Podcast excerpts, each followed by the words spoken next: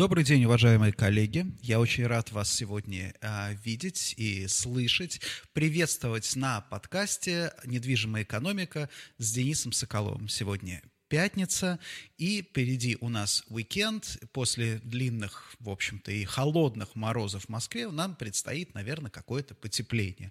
Потепление нам предстоит погодное, но, к сожалению, нам не предстоит ни потепление экономическое, ни социальное. Да, и вот сегодня я как раз хотел бы поговорить с вами именно об этом. Собственно, несколько тем я сегодня заготовил для этого подкаста, но в первую очередь я хотел бы поблагодарить а, профессиональных профессиональное объединение, объединение профессионалов рынка недвижимости РЕПа за то, что они отметили мой подкаст «Недвижимая экономика» и наградили меня дипломом о премии этого года. Спасибо вам большое, уважаемые коллеги. Особенно я действительно очень ценю вашу поддержку, и я на самом деле очень ценю особенно тех людей, которые мне помогают в этой, в этой работе, да, помогают, поправляют меня, делают, дают рекомендации какие-то, да, советы, критикуют. Это действительно очень очень приятно и очень важно. Я особенно, да, вот особенно хотел бы отметить, у меня были прекрасные совершенно редакторы. Я вот, когда начинал писать статьи на Слон.ру,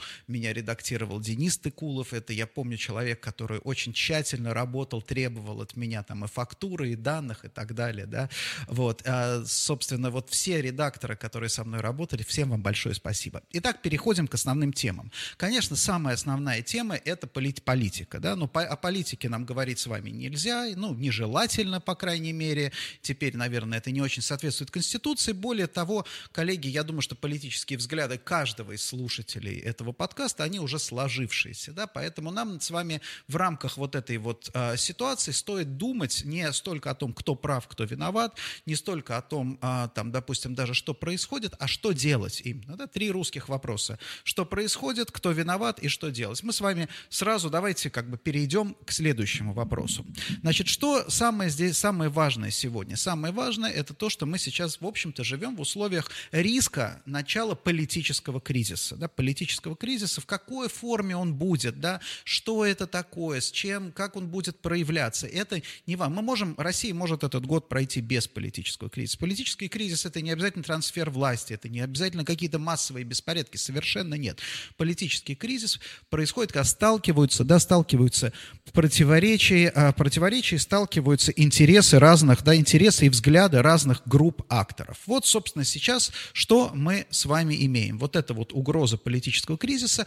Почему для нас это важно? Да, мы не можем никак ни на что здесь повлиять, да, собственно, наверное, и не должны. Но очень важно, что экономические решения в стране точно совершенно в этом году будут приниматься с учетом вот этого риска политического кризиса, с, оглядки, с оглядкой на риск политического кризиса. Поэтому, когда мы с вами прогнозируем какую-то ситуацию, да, когда мы с вами прогнозируем индикаторы, нам нужно учитывать вот этот важный, важный фактор. Я в свете того, что, да, вот сейчас там все пишут, я до сих пор не зарегистрировался в ТикТоке, я там еще не был, и, дай бог, пока не буду, да, не потому что я так не люблю эту социальную сеть, а потому что мне, извините, но, в общем-то, хватает того, что у меня есть сейчас, да, и с этим-то еле-еле справляюсь.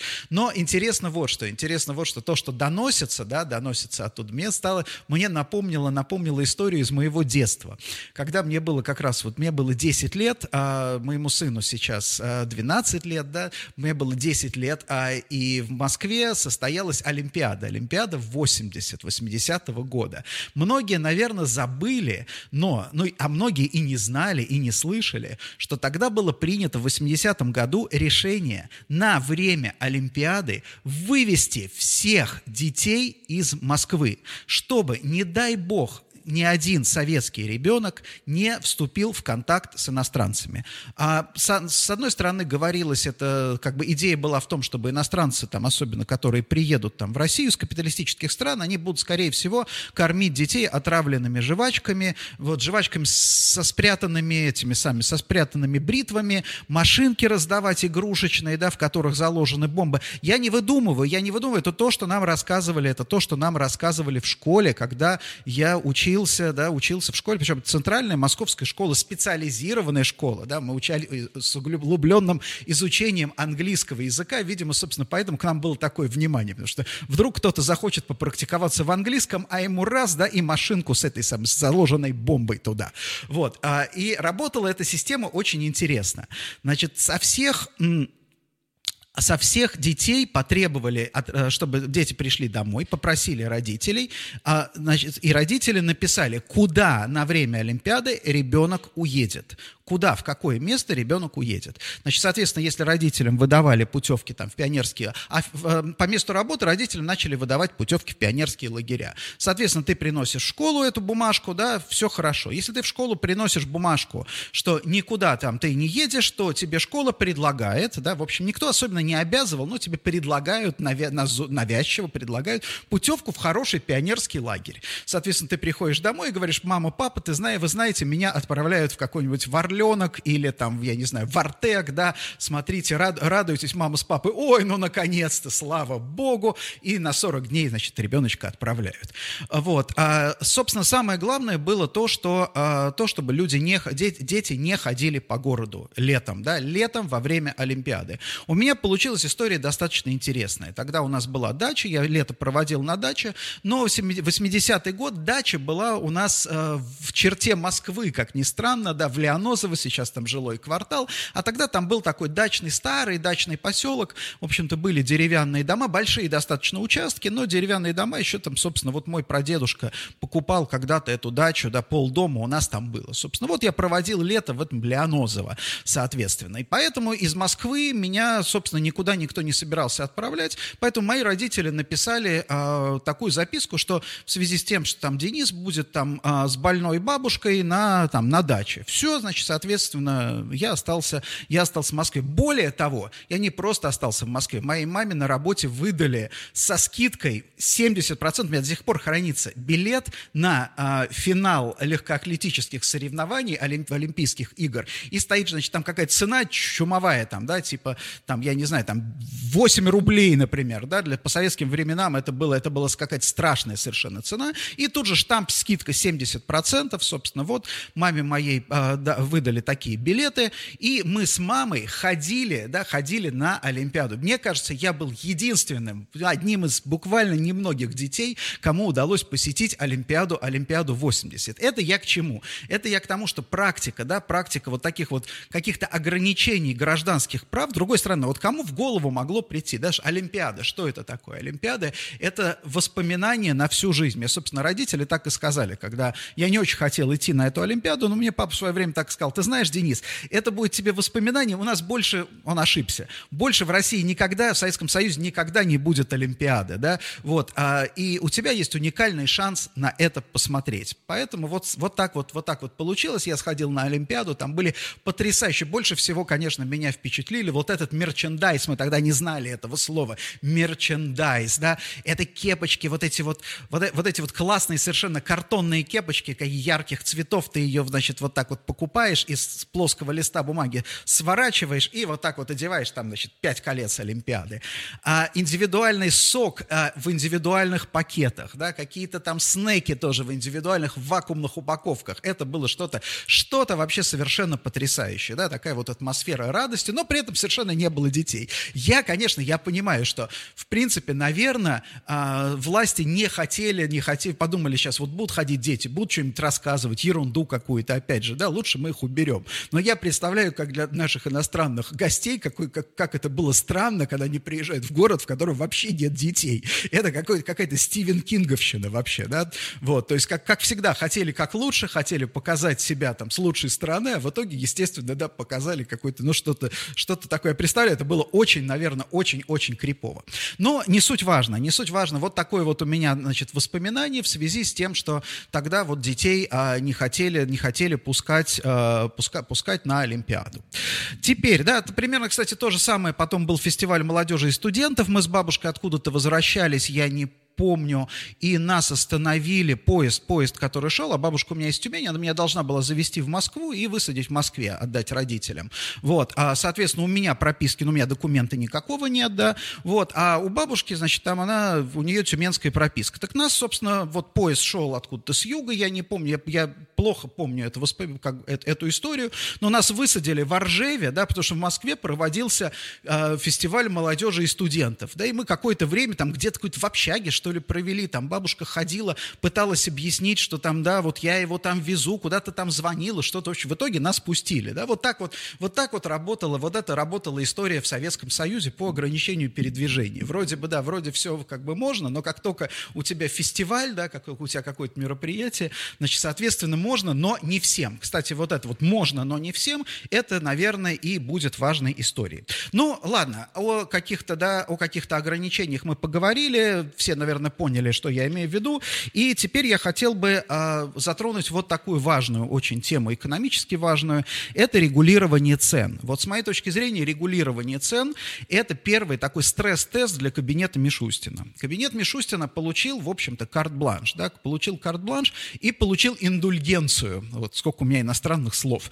Индульгенцию в каком смысле? В стране, в мире ковид, везде, во всем мире экономика сжимается, соответственно, да, соответственно, не стоит задача перед Мишустиным показать какой-то рост там, да, показать, что мы там лучше кого-то другого и так далее. Перед Мишустиным стоит задача показать, что мы не хуже и обеспечить стабильность и сбалансированность бюджета. Это на самом деле для правительства, для российского правительства, это не такая уж и сложная задача. Ничего в этом нет такого особенно, да, особенно, ос, ос, особенно хитрого. Поэтому а, как раз я думаю, что Мишустин один из самых удачливых премьеров был до сих пор. До сих пор, потому что тут подкрался незаметно, а, подкралась незаметно страшная угроза, собственно, да, с которой, с которой российское правительство боролось всю, можно сказать, на протяжении всего своего срока существования. Это инфляция. Это инфляция, инфляция растет. Инфляция по итогам, официальная инфляция составила, а, составила 4,9%, 5% практически. Напомню, что коридор был установлен 4,5%. 4,9% слишком похоже на искусственно загнанный результат в коридор, да, в первоначально обозначенный коридор. Не первый раз наши э, статистические органы делают такой хитрый ход, когда они объявляют предварительный, как бы предварительную инфляцию. Э, по итогам года, собственно, вся пресса, все СМИ отписываются, пишут, что да, все, инфляция попала в коридор, замечательно. Потом через какое-то время, там, допустим, в марте, да, в марте происходит пересмотр инфляции прошлого года, когда это уже никого не волнует. Уже, слушайте, уже прошел квартал с того года, какая разница, что там было. И начинается там, эта инфляция начинает увеличиваться. Да? Дальше происходит, соответственно, чем, чем выше пред, э, инфляция предыдущего периода, тем легче показать, как бы э, у тебя меньше эффект э, низкой базы,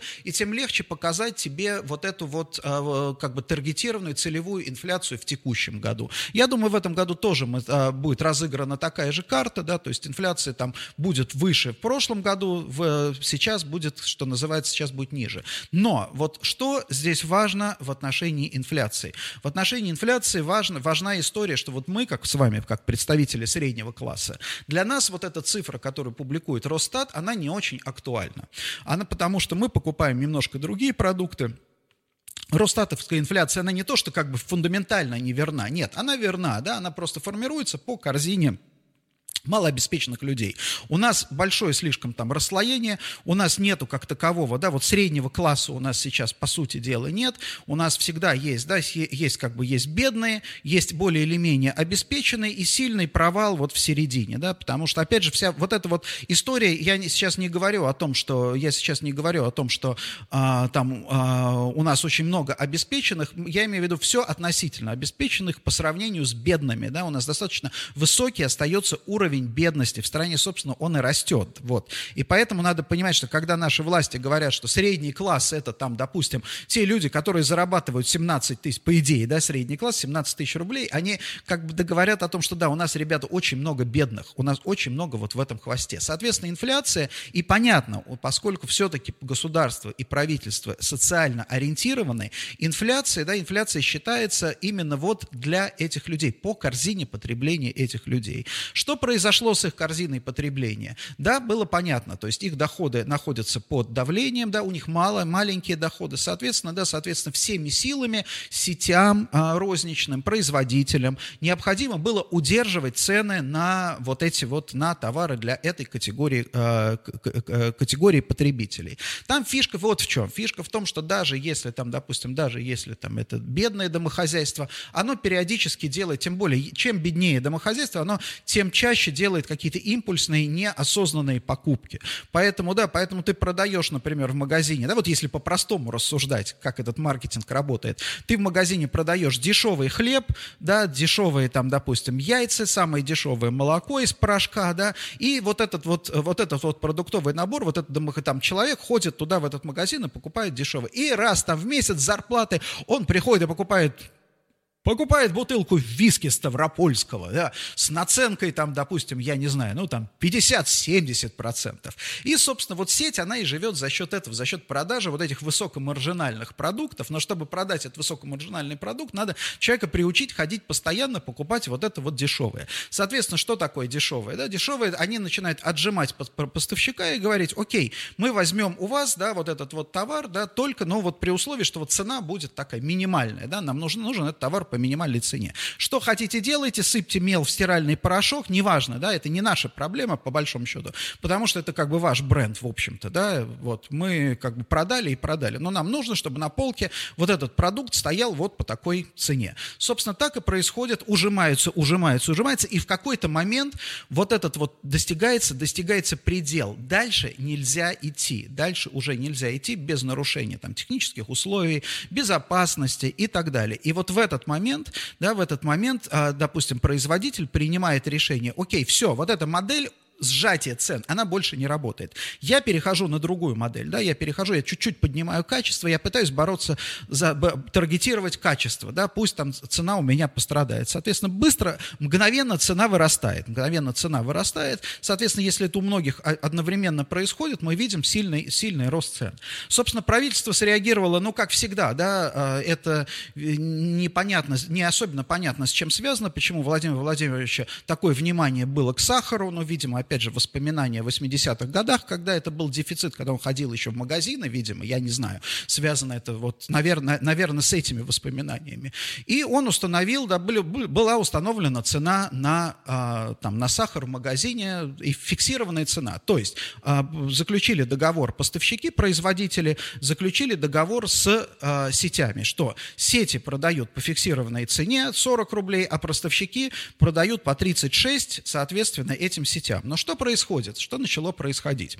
Соответственно, да, поставщики готовы продавать и продают в сети, но им тоже нужно производители, но им тоже нужна экономика. Соответственно, они говорят, окей, мы выполняем постановление, мы выполняем пожелания наших, нашего правительства, но мы не можем продать весь наш товар вот по этой цене, иначе мы разоримся. Поэтому устанавливаем лимиты, на, ну, например, да, продаем там какой-то. Вот сколько у нас было в среднем за прошлый год, сколько мы продавали. В среднем за прошлый год мы продавали в сети, например, напрямую, ну, а, допустим, 10% там своей продукции, или там, я не знаю, сколько там, 5 тысяч, там, 10 тысяч, там, 20 тысяч тонн в месяц, например. Вот мы это, этот, как бы, лимит и устанавливаем. Вот как в прошлом году, так и в этом мы посчитали, все замечательно. Но проблема-то заключается в другом. Проблема в том, что в прошлом году цена не регулировалась, соответственно, да, соответственно, они продавали столько, плюс сверху продавали еще там какие-то импортеры, плюс, э, да, ну, дополнительно в сети, плюс было там еще там какой-нибудь коричневый сахар, там фасованный сахар и так далее. И все это было, ну, где-то в рамках одной и той же, да, вот, вот в одной и той же как бы ценовой парадигме.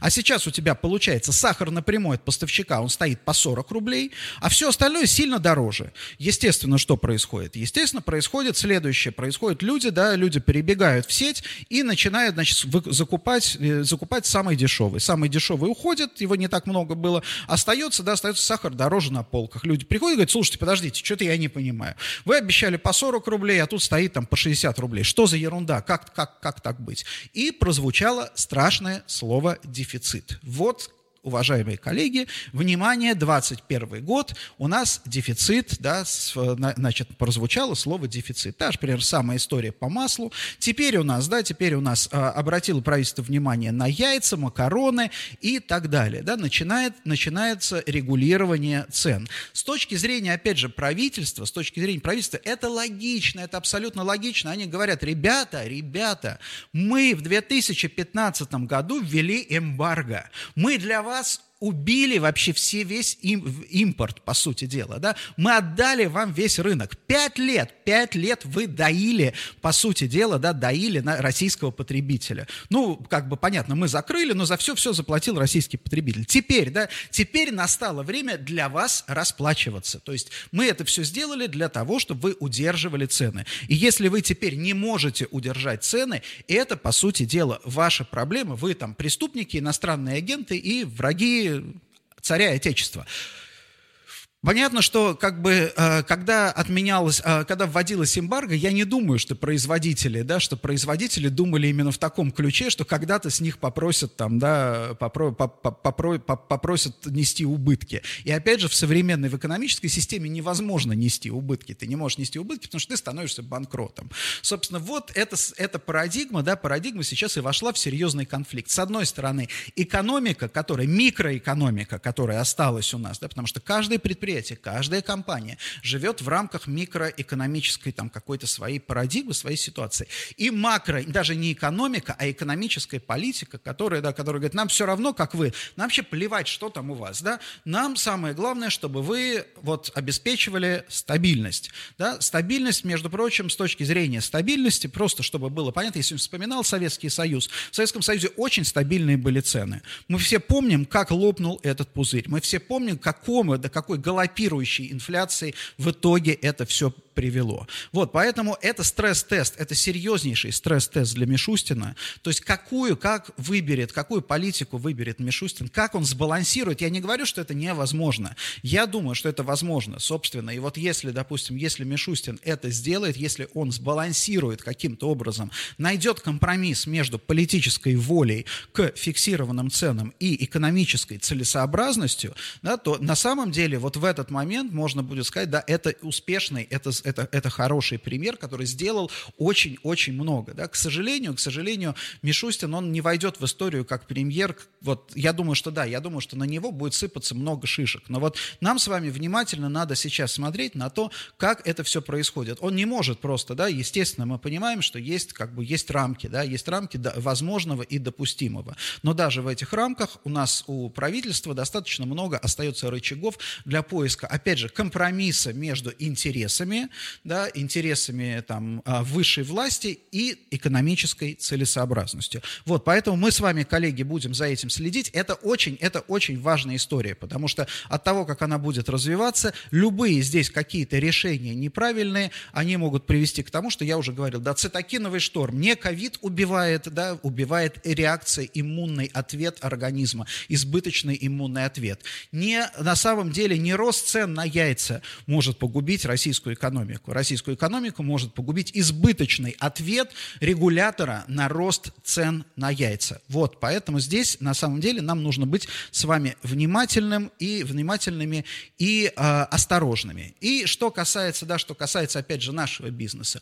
В нашем бизнесе, ну, связанном там, допустим, да, это крупные там корпорации, арендаторы, производители, банки и так далее. Для нас надо понимать, что мы сейчас находимся в ситуации, да, в ситуации, а, особенно вот как офис офисные арендные ставки, даже и складские арендные ставки, они зажаты между двумя факторами. Один фактор – это тот, что у тебя, у тебя есть, они сейчас находятся на некотором, на некоем там вот уровне, да, ниже которого, вот если ты уйдешь ниже которого, то уже, по сути дела, речь идет о техническом дефолте. Речь идет о дефолте, о том, что здания не могут обслуживать кредиты, здания, финансовые модели, которые закладывались изначально, да, они не работают, поэтому, да, поэтому вот этот вот сопротивление, этот уровень сопротивления он достаточно строгий, да, то есть обратим внимание, у нас при том, что, да, при том, что как бы экономика плохо себя чувствует, у нас в принципе арендные ставки удержались и на офисы, на склады даже немножко выросли, собственно и на офисы выросли, но я объяснял, почему это произошло, с поправкой на инфляцию это, в общем-то, стабильность, да, вот обратите внимание, потому что они на вот на некоем вот этом серьезном уровне сопротивления. А с другой стороны, а с другой стороны есть давление со стороны арендаторов и пользователей недвижимости, которые понимают, что им нужно сокращать расходы, сокращать расходы любой вообще, любой возможной ценой. Как вообще, как, как, как только можно, везде. Урезать людей, урезать зарплаты, урезать там, допустим, а, урезать там площади. А, и понятно, что вот вот в прошлом году они там скорее шли по пути там, урезания площадей, но э, тем не менее, да, тем не менее давление на арендные ставки будет. Что касается, опять же, что касается ритейла и дистрибуции, здесь, мне кажется, ситуация тоже будет достаточно сложная. В каком смысле? В, а, в том смысле, что когда мы сталкиваемся с вами с циклическим кризисом, то есть понятно, что вот этот там, циклический кризис, он там на 2-3 года или там на 1 год, он будет преодолен. После кризиса мы вернемся к э, там бизнес as usual, usual, да, а, к, к той же ситуации, которая была. Соответственно, а, соответственно, как рассуждают компании? Нам нужно таргетировать с вами, нам нужно таргетировать долю рынка. Мы используем вот эту возможность, цикл, да, когда все как бы упало, мы используем возможность для инвестиций, для того, чтобы увеличить там инфраструктуру, производительность, продуктивность, там, supply chain, да, товаропроводящие цепочки, все вот это вот, вот мы это делаем, и когда начинает расти рынок, мы готовы, и, соответственно, да, мы уже становимся становимся лидерами. То есть для, на конкурентном рынке, на конкурентном рынке вот такие кризисы – это возможность для аутсайдера, или даже не столько для аутсайдера, я, наверное, здесь не прав, это для компании, которая традиционно занимает третье, четвертое там место, да, в рэнкинге конкурентов, выйти на первое, потому что на обычном рынке, на стабильном рынке это невозможно. Лидер, the winner takes it all, да, вот. Здесь, когда у тебя кризис, соответственно, у лидера, у которого большие, там, допустим, объемы, и эти объемы ему нужно срочно там снижать, ему это делать болезненно. А если у тебя объемы маленькие, тебе достаточно сохранить их, и твоя доля рынка растет. Когда у тебя становится там ситуация лучше, вы одновременно как бы наращиваете долю рынка, одновременно объемы наращиваете, но твоя доля рынка уже закрепилась. Вот в чем логика. Сейчас ситуация немножко другая. Сейчас, например, тот же самый онлайн-ритейл, он получил, действительно нарастил свою долю рынка, но мы знаем, что такое экстенсивный рост. Мы знаем, что при наращивании доли рынка снижается удельная маржинальность единицы продукта продукции. И вот я думаю, что особенно в потребительском рынке, который остается, да, остается подвержен вот этому давлению низких доходов, а, низких располагаемых, реальных располагаемых доходов, да, сжатие оборота розничной торговли. Соответственно, да, соответственно, все начнут таргетировать, то есть, ну, уже, собственно, все это происходит, таргетировать именно маржинальность. Зачем нам, допустим, вот если я там продаю какие-то товары, зачем мне держать ассортимент из 10 тысяч товарных позиций? Абсолютно не нужно, давайте я сокращу, потому что, как всегда, у нас же как рассуждают менеджеры? Они читают умные книжки по менеджменту, где написано 20% там чего-то там брокеров делают 80% оборота. 20% товаров, товарных позиций приносят 80% прибыли. Соответственно, что нам нужно сделать? Нам нужно взять и отрезать вот этот вот нижний хвост, да, соответственно, чтобы у нас, ну пусть чуть-чуть у нас прибыльность, там, а, обороты упадут, но зато прибыльность повысится, потому что, да, потому что мы оставим наиболее высоком маржинальные. Вот, в итоге вы уже знаете прекрасно, вы заходите в магазин, вы видите гораздо более скудный ассортимент, да, скудный ассортимент э, и, наверное, более такой э, дешевый ассортимент. Понятно почему? Потому что на нем маржинальность выше и, соответственно, да, соответственно, он выгоднее продавцу. Вот, собственно, в каких условиях нам предстоит жить в этом году. Это будет сложно, но это естественно. Дело в том, что если, допустим, опять же, это естественная реакция на ситуацию, то есть если у производителей и у ритейлеров а, а, они смогут, смогут оптимизировать а, свои затраты, максимизировать свою прибыль. Собственно, именно поэтому мы будем, в принципе, мы, может быть, будем видеть и неплохие там отчеты по, по ритейлерам, да, потому что именно это как бы вот, вот их маржинальность будет повышаться. И это, это, и это будет здорово, потому что это позволит им устоять. Вот сейчас, в 2021 году, для всех самое главное будет устоять. Ну и напоследок я хотел бы еще в двух словах рассказать про... Э, на следующей неделе выходит наш отчет Market Beat Full Edition. Этот отчет, не исключаю, что может быть, последний раз мы будем выкладывать в общий доступ, а через уже со следующего квартала мы его будем распространять по подписке, потому что, коллеги, да, на самом деле информация становится, да, информация становится все более как бы труднодоступной, поэтому, да, за информацию, за качественную информацию, я думаю, что есть смысл платить. Я потом подробнее расскажу, мы придумали там неплохой, очень интересный там подписной пакет, но это отдельная история, да, отдельная история. А сейчас я хотел бы сказать в двух словах, мы вчера буквально закончили новый прогноз офисного рынка на 2021-2025 а, год. Прогноз этот доступен, там, понятно, будет нашим клиентам, мы его будем представлять, мы его не будем выкладывать в общий доступ, но, пожалуй, две самые главные вещи я хочу э, рассказать. В этом прогнозе мы заложили сценарий. Сценарий так называемый трансформационный, то есть трансформации офисного рынка, а именно, а именно того, что будет относительно массовый переход на удаленную работу, да, то есть удаленная работа, это один из сценариев, естественно, да, потому что я не готов сейчас утверждать, что э, у нас там, допустим, э, бизнес вернется, бизнес не вернется к тому, что было до ковида. Вполне возможно, мы вернемся к доковидным, да, к, до, к доковидным параметрам, но, тем не менее, сценарий перехода на удаленку уже заложен. И что важно в этом сценарии? Важно в этом сценарии э, вот что, что на 5 лет, вот мы говорим, если, если взять пятилетний срок, то в рамках трансформационного сценария мы ожидаем ожидаем для Москвы по этому сценарию снижение потребности, да, чистой, как бы чистого поглощения на 1,4 миллиона квадратных метров. То есть на 200, примерно на 200 тысяч рабочих мест. Это не значит, вот, уважаемые коллеги, да, особенно журналисты, которые сейчас слушают, это не значит, что Москва потеряет 200 тысяч рабочих мест за, за 5 лет. Нет. Это значит, что Москва не вырастет на 200 тысяч рабочих мест, в, я имею в виду рабочих мест в офисах, да, не, это не имеется в виду jobs именно в широком смысле. 200 тысяч офисных рабочих мест не вырастет по сравнению с базовым прогнозом. Вот это важно понимать. И второе, и второе, естественный вывод из этого сценария заключается вот в чем. Заключается вот в чем. Если нам не нужно будет, как городу, столько офисов а мы помним о том, что офисному рынку у нас 25 лет, не более того. И у нас множество зданий. У нас девелоперский пик был в начале нулевых. В начале нулевых, когда компании, девелоперы, там многие, строили свои первые здания, они строили кое-как, да, строители, никто толком не умел строить. Качественное строительство приглашали там югославские компании, турецкие компании, российские компании, вообще ничего строить не могли в, то, в, в, в тот момент, более или менее качественного. И у нас сформировался достаточно большой большой пул объектов, которые не очень хорошие. Они хорошо расположены, да, потому что тогда разбирали самые, там, что называется, там, прекрасные места. Но при этом это объекты, которые уже сейчас, да, уже сейчас не соответствуют современным требованиям.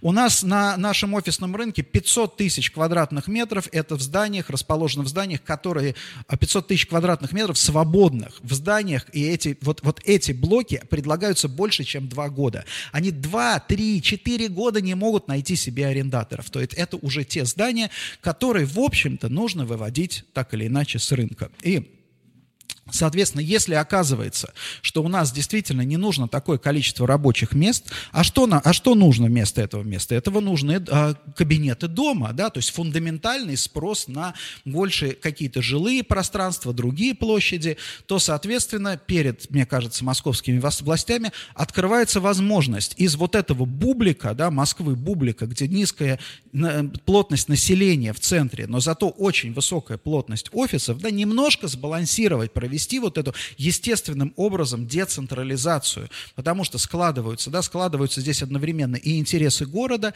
и интересы людей, и экономическая целесообразность. Ибо сегодня, да, сегодня жилье и апартаменты, они приносят, они гораздо более понятны с точки зрения доходов, они гораздо более, наверное, опять же, соответствуют, нежели там представление о доходной модели, нежели офисной. Поэтому, да, поэтому, делая из этого вывод, как раз вот эта трансформационная модель, если она запустится, да, она приведет именно к более активной выбраковке и уходу зданий с рынка, а вовсе не к обвалу арендных ставок. Вот это вот достаточно тоже интересный вывод, потому что в долгосрочной перспективе, там 24-25 год, мы ожидаем, что доли свободных помещений по обоим этим сценариям, они будут примерно одинаковы. Понятно, что трансформационный сценарий даст большую вакансию в ближайшие годы, но в итоге это все будет скорректировано, потому что вот это вот, вот рынок, а, а девелоперы банкиры, инвесторы, они тоже прекрасно понимают, как развивается рынок. И они среагируют, они среагируют на снижение спроса,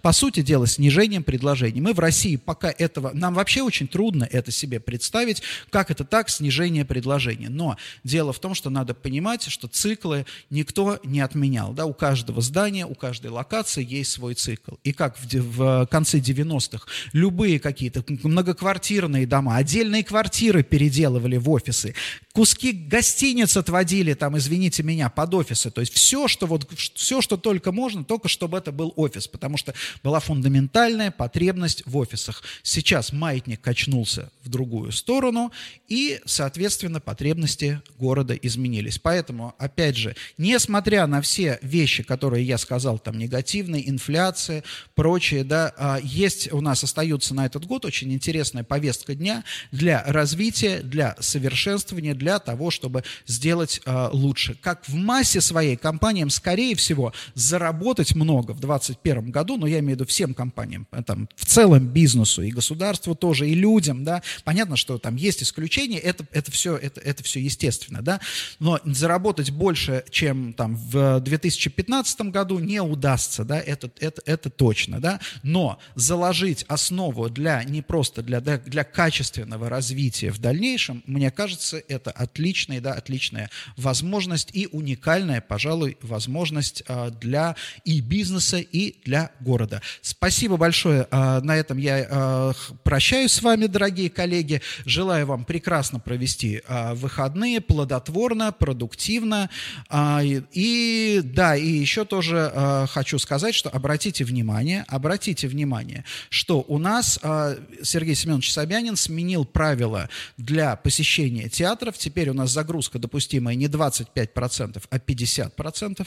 А это означает что? Что на все те спектакли, оперы, балеты, которые были, а, которые, на которые билеты закончились, еще выбросили во всех кассах еще 25% билетов. Поэтому, если вы хотите куда-то сходить, причем в ближайшее время, сейчас полно вообще самых разных билетов на даже, в общем-то, вполне себе престижные и дефицитные мероприятия. Воспользуйтесь этой возможностью. Спасибо большое, уважаемые коллеги, и до новых встреч. До свидания.